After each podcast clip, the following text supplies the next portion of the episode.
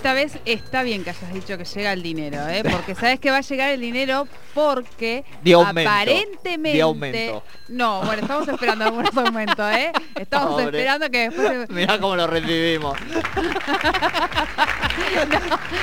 el, el- el- el impuesto a las ganancias, vamos a hablar, ¿no? Ah, No. bueno, bueno, Que también. van a hacer devoluciones. No de la de su bolsillo, de otros también. Que De otros, claro. Perfecto, bien, perfecto. bien, bien. Recalculando. Ahora sí, para hablar por supuesto de esto, ninguno de estos dos payasos va a hablar, sino que quien sabe de esto es Fernando Spoliaki, que ya está al aire con nosotros. ¿Cómo estás? ¿Qué tal, Sole, Jordi? Buenas tardes para ustedes y la audiencia. Esto Buenas se llama tardes, Fer. desarrancar, Fer, perdón el, el- esta, esta bienvenida que te hemos dado a tu espacio. Sí. Siempre que escucho esa maquinita, aparte, digo, ¿cómo no tener esa maquinita, esas monedas? Oh. Eso pensó Vudú y míralo ahora. Sí, Está en la imaginación, ¿no, así. No Fer? le fue tan bien. claro, no le fue tan bien, tal cual. está en la imaginación, ¿no? De por qué nos regimos por un límite, eh, ¿no? Eh, Toda esta cosa y, y dicen, ¿por qué no imprimimos dinero a mansalva A y nos salvamos, ¿eh? no? Hay Exacto. mucho de, sí, sí, sí, hay, hay mucho Hay de unos eso. mitos y unas imaginaciones. Yo cuando era pequeño ¿no? pensaba eso. Claro, digo, ¿por qué no imprimimos el dinero y ya está? Exacto. ¿Por qué nos regimos con tantas reglas? Qué manera de Sí, complicarnos los cuando uno seres es chico humanos. no, no, no tiene ese límite, ¿viste? No, no- lo No. desconoce. Claro, cuenta. claro. Pero bueno, Claro. así es, así es el sistema. Así es Bien. el sistema, tal cual. Eh, un sistema que a veces igual hace cosas raras también, digamos, ¿no? Eh, Genera a veces cosas que están más allá de, de, lo, ci- de lo científico y que tiene que ver con la dimensión política y social, ¿no? Digo, pensando... Sí, sin duda. eh, en Bueno, la- por, es- por eso la discusión, eh, yo doy mucho esa discusión cuando dicen, no, la economía es una ciencia exacta. Yo creo que no, que es una ciencia social, ¿no? Porque depende mucho del comportamiento de la sociedad, de las personas, de los, de los individuos, de los colectivos, de un montón de cosas. Más allá de la, digamos, de la exactitud del cálculo econométrico o matemático que uno puede hacer. Eh, las variables en una en una economía depende, no, es lo mismo por eso cuando discutimos mucho de la, de la, de la Argentina, que decimos capaz que no hay ningún libro que refleje la economía argentina. Claro. Uno lee libros de economía de distintas escuelas, pero todas las escuelas son o norteamericanas o europeas y que son de modelos teóricos que en la Argentina no aplican. Es una Sí, cosa sí. medio extraña en nuestro país. Entonces es una especie de sui generis que habría que, que analizar y, y profundizar, ¿no? No digo para exportarlo, porque no nos ha ido tan bien tampoco. No, no, de Pero- última, digo, nos irá mal como país, pero por lo menos algunos economistas pueden dar cátedra por ahí, oye. Digo, hay que alguien, que alguien se salve, ¿no? Tenemos acá sí que tenemos una rara avis vieron que hace pocos días hubo toda una discusión sobre la rara avis me parece que acá sí somos una rara Sí. avis dentro del concierto de países y de economías somos como una una rareza ¿eh? así que es digna de estudiar seguramente habrá por supuesto hay, hay gente que son me acuerdo Ferrer porque lo estudié en la universidad pero hay muchos economistas prestigiosos argentinos que han escrito sobre economía argentina eh, muy muy interesante por supuesto el desarrollo que han hecho ¿eh? pero eh, todos los todos los días van surgiendo cosas cosas nuevas Tal cual, Fer. Bien. Bueno, todo suyo, maestro. bueno dentro de estas cosas nuevas que van surgiendo el sistema impositivo argentino que no deja de sorprendernos no con marchas y contramarchas muchas veces dijimos Parches hay que hacer una también. reforma profunda ¿eh? Del sistema y eso no ocurre los, los legisladores eh, de, de nuestro país tratan siempre de ir poniendo parche sobre parche y viendo cómo arreglan un poquito la cosa como para que la rueda siga pero no dan una discusión de fondo. Eh, lamentablemente porque me parece que ya requiere el sistema impositivo argentino porque es tan intrica- intrincado tan complicado tan complejo de difícil liquidación y demás requiere una reforma profunda. Eso no se da y una de las muestras es esto que hace unos días atrás se reglamentó y que tiene que ver con el impuesto a las ganancias de los trabajadores, trabajadoras, jubiladas y jubilados. La retención de cuarta categoría, súper famosa porque que aparece en el recibo de sueldo, todo el mundo se queja a fin de mes porque le, le llega el sueldo y dice, "¿Pero ¿cómo me, me descontaron esto? No, eso es ganancias, es la cuarta categoría. Discusión de fondo que tampoco nunca se dio, si el salario es ganancia. Yo siempre lo digo, tengo mi posición, de ninguna manera el salario constituye ganancia porque es difícil de cuantificarla como tal, ¿no? Tiene carácter alimentario, bueno, no tiene características de ganancia de ninguna, ninguna naturaleza, pero existe y en la Argentina se rige esta cuarta categoría del impuesto a las ganancias con un mínimo de imponible, es decir, el piso a partir del cual vos le empezás a retener a un trabajador o trabajadora, a un jubilado y jubilada, ganancias de la cuarta categoría. Ese piso es el que yo les digo que todos los años se va modificando porque la inflación va haciendo estragos. Entonces, eh, eh, requiere una actualización. Bueno, finalmente el Congreso de la Nación hace algunos meses atrás modificó la ley del impuesto a las ganancias y elevó ese mínimo no imponible a 150 mil pesos para el caso de, un empleado en relación de dependencia y a 165 mil para un jubilado o jubilada. Es decir, si vos estás por debajo de ese monto, no vas a ser sujeto de retención del impuesto a las ganancias. Vas a dejar de pagar impuesto a las ganancias de la cuarta categoría. No te van a retener más. Pero como el efecto es retroactivo al primero de enero, porque el impuesto a las ganancias es un impuesto anual, lo que va a ocurrir ahora es que tu empleador te va a tener que devolver en cinco cuotas a partir de julio del mes próximo lo que te retuvo entre enero y junio. Una cosa media rara, pero va a ser así. Si a vos te retuvieron, suponete que cobrabas 130 mil pesos de salario bruto. Con esos 130 mil pesos de salario bruto te retuvieron impuestos a las ganancias entre enero y junio, ¿sí? Ahora, como el mínimo de imponible se eleva a 150, entonces estarías afuera y lo han hecho retroactivo, te tienen que devolver todo lo que te retuvieron entre enero y junio. ¿Se entiendes acá? sí, sí. Bien. ¿Cómo te lo tienen que devolver? En cinco cuotas, a partir de julio del mes próximo, julio, agosto, septiembre, octubre y noviembre, te van a devolver lo que ya te retuvieron. ¿Qué va a significar eso en el bolsillo de cada una de las personas? Un ingreso extraordinario, un ingreso adicional. Por eso, para el Estado es un costo fiscal, el orden de los 50 mil millones de pesos, pero para las personas no deja de ser un ingreso extraordinario, es decir, una mejora en sus, eh, en sus ingresos, tanto en sus salarios como en sus saberes jubilatorios o de pensiones. Por eso el gobierno nacional lo, lo muestra como una recuperación del poder adquisitivo de los ingresos, porque verdaderamente lo es. Entre 5.000 y 9.000 pesos va a ser el promedio, el rango eh, que te vas a llevar al bolsillo en vez de tener que pagarlo como impuesto a las ganancias. Con lo cual son 50 mil millones de pesos que se van a volcar en el mercado interno a través del consumo y no van a ir a parar a las cercas del Estado. Es una diferencia significativa, ¿no es cierto?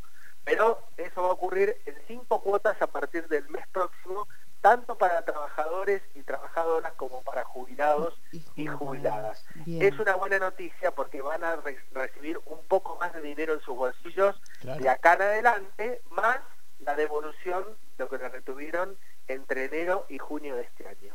Se había hecho en otra oportunidad, ah, bueno, yo estoy hablando, 2017 mm, creo que fue la última vez que yo uh, realicé un pago de a partir de mi sueldo de ganancias, pero porque ya luego me fui, que creo que es en el 2017 también hicieron algo similar con esa devolución, pero no tantos meses.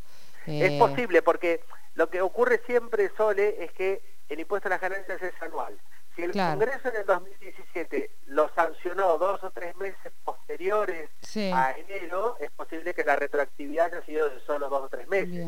Ahora demoraron un montón, entre que salió la ley y la reglamentaron, demoraron mucho tiempo. Eh, lo mismo ocurre con el monotributo, que también hicieron una cosa tremenda que fue eh, aumentar las escalas y los montos de las cuotas, y hacerlo eh, retroactivo, hacia atrás. Y claro, y cobrar retroactivo. Entonces le habían generado una deuda tremenda a los monotributistas. Los que estaban al día de pronto los tenían que llamar para decirle, no, no estás al día, ¿eh? ahora debes desde enero para acá.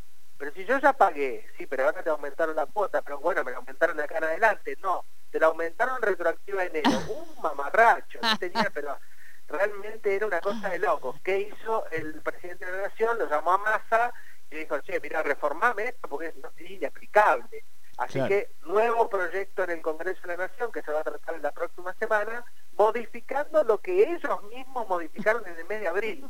Una cosa increíble, los mismos diputados que en abril aprobaron ese proyecto de reforma del monotributo, ahora van a volver a tratar otro proyecto reformando lo que ellos mismos reformaron en abril. La verdad, una cosa media escandalosa, pero bueno, la repercusión que tuvo los monotributistas fue tremenda, por supuesto, a nadie le podía, se puede imaginar en el estudio, es que explicarle a un cliente que estaba al día con el esfuerzo que había significado pagar su monotributo, decirle, no, ahora tenemos una deuda retroactiva en enero. Era un chino, pero tremendo, ¿no? Claro.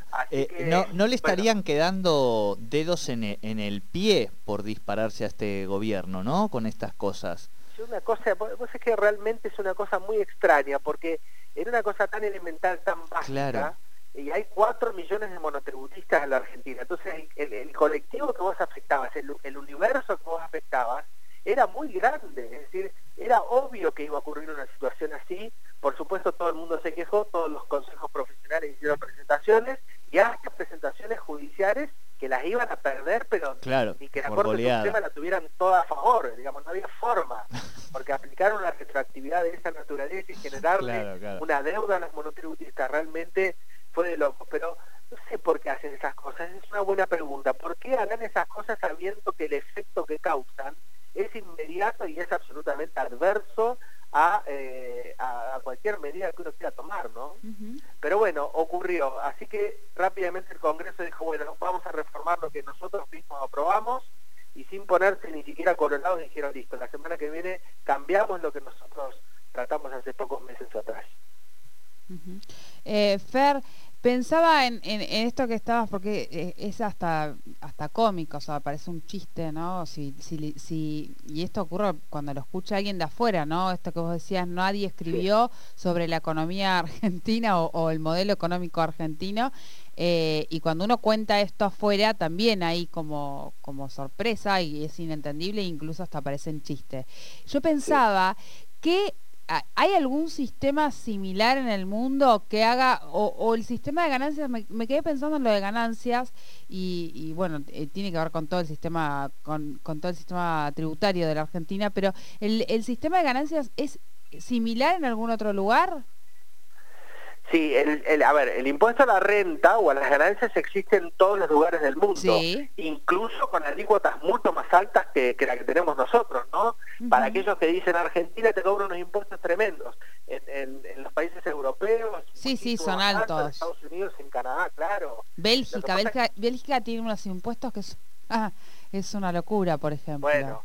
Lo que pasa es que el nivel de contraprestación que vos recibís por esos impuestos es elevadísimo también, ¿no es cierto? Sí, sí. Eh, basta con ver los, eh, los sistemas eh, de, salud, las rutas, los caminos, los aeropuertos, toda la infraestructura. Entonces, es indudable que hay una cultura tributaria totalmente distinta a la que tenemos en la Argentina, ¿no? Y los grados de informalidad son casi nulos, porque vos pensás que una, una digamos, una evasión impositiva, una ilusión impositiva, directamente van presos. No, no, no, no hay, el Estado ahí es implacable, ¿no es cierto? Y la justicia es implacable. Acá te imaginas las cárceles deberían estar llenas de, llena, el nivel de informalidad que hay es de más del 40%.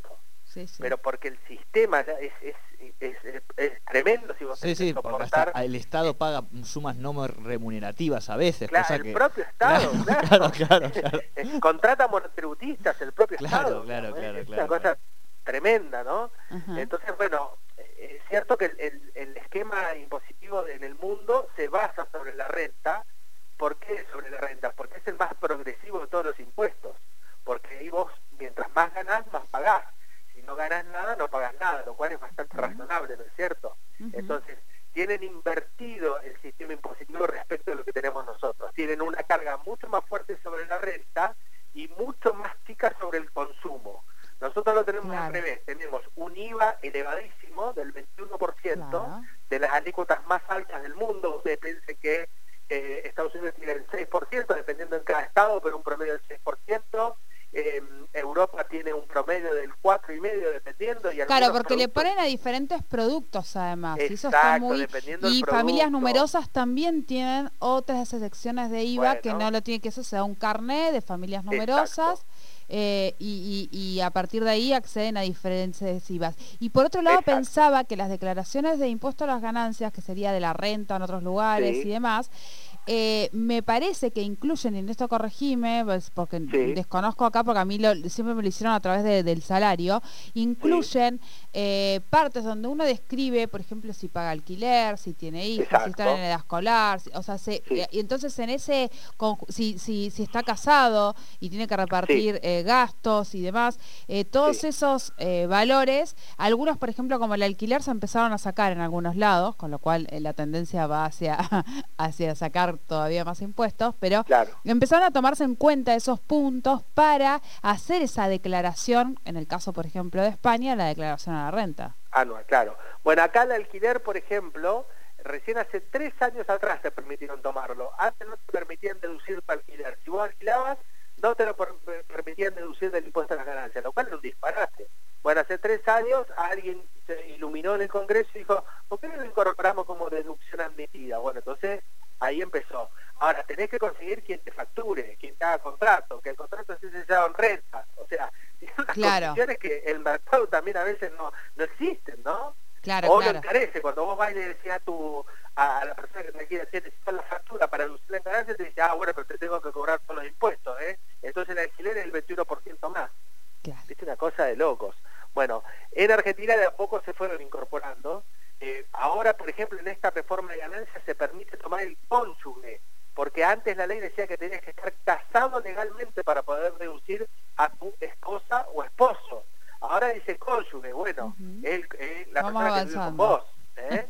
Vamos avanzando, digo. Vamos avanzando, bueno, fíjense, entonces, fíjense que la legislación argentina realmente requiere otra vez lo que decimos al principio, una reforma profunda. Imagínense que la sociedad no es la misma, ahora la gente se casa con, todo el mundo, no hay una, hay una cuestión, una diversidad de género tremenda que tampoco está contenida en las leyes dispositivas. Tal cual. Eh, porque decía esposa o esposo. Eh, imagínense, eso es la prehistoria, ¿no es cierto? Eh, ya, el, mundo avanzó, pero años luz. Bueno, la legislación sigue, en términos impositivos, por lo menos que es lo que uno más o menos entiende, sigue pero totalmente atrasada. cuando uno deduce también hijos, te dan un monto por año de deducción de hijos. Pero ese monto, imagínense que ahora, en este eh, para este periodo fiscal, es del orden de los 68 mil pesos anuales, unos 5 mil pesos por mes. Yo tengo y sostengo con, con 5 mil pesos cada uno, saben que son 20 mil al, mes, estoy feliz de la vida. Claro, sí, díganme cómo se hace. claro, díganme cómo se hace no existe, por eso digo, me parece que requiere como, como barajar y dar de nuevo. ¿eh? Todo el sistema impositivo hay que reformularlo en su conjunto, mirar qué es lo que han hecho otros países, acá no hay que inventar nada, está todo inventado. Hay que mirar qué han hecho otros países y tratar de ir hacia esos lugares que son los que han dado resultados indudablemente. ¿eh? Y cambiar este esquema de más renta y menos consumo digo, a la imposición, ¿no? Grabar más la renta y menos al consumo para que baje la incidencia impositiva, sobre todo en los bienes alimentarios, que eso en el mundo están eximidos. Cuando vos vas a comprar un pedazo de pan, un agua mineral, una leche en el mundo, está eximida, tiene, tiene alícuota cero del impuesto al valor agregado. En la Argentina hasta los 90 era así. En los 90 Caballo generaliza el IVA y le pone alícuota a todo el mundo al 21%. Entonces es un verdadero disparate, ¿no es cierto? No es lo mismo comprar un pedazo de pan o un litro de leche que comprar un whisky, por ejemplo. No tiene nada que ver, ¿no es cierto? Son bienes totalmente distintos, no los podés equiparar en términos impositivos. Bueno, en la Argentina Caballo generalizó el IVA y dijo, vamos con el IVA para todo el mundo, lo mismo un colectivo que un taxi, que un remis, que una limusina. Una verdadera, un despropósito. Únicamente una persona que, bueno, nada, tenía ese pensamiento, o sigue teniendo ese pensamiento ultra liberal, neoliberal, y creyendo que generalizando el IVA iban a recaudar más, eh, y es posible que así lo hayan hecho, pero no tenía ninguna, digamos, ninguna razonabilidad desde el punto de vista de un sistema tributario justo, equitativo, solidario, todos los principios eh, de cualquier sistema impositivo realmente los pasaron por encima. Bien, bien.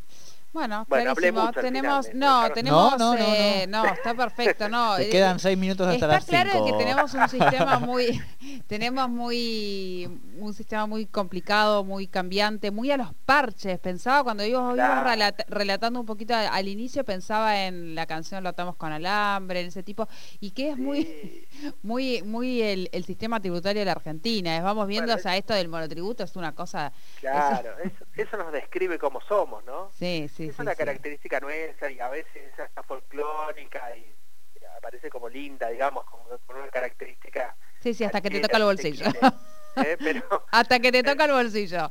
Claro, pero es, eh, la verdad que eh, Argentina es un país maravilloso, y, pero también tiene estas cuestiones que a veces uno las piensa seriamente y dice, ¿cómo, ¿cómo puede ser que tengamos tantas complicaciones? el trabajo, yo, yo a veces en broma digo, el trabajo de los contadores, contadoras, que es como insalubre, ¿no? Porque es, una tarea que a veces se vuelve hasta ingrata, porque la gente obviamente, en serio relato lo de los monotributistas. Yo tuve que llamar a, muchos monotributistas para decirle, mirá, vos sé que tenés una deuda y, honestamente me lo decían, hasta inocentemente me decían, no, si no sabes lo que me costó pagar. digo, no, no, ya sé que te costó, pero ahora retroactivamente. Bueno, por suerte el gobierno dijo, no, no vamos a aplicar retroactividad en el nuevo proyecto, así que los que hayan entrado a la página FIP y vean una deuda ahí en rojo, no le den bolilla porque lo van a modificar. Bien, muy bien, hay que esperar, no hay que no pagar ni ver, hay que esperar.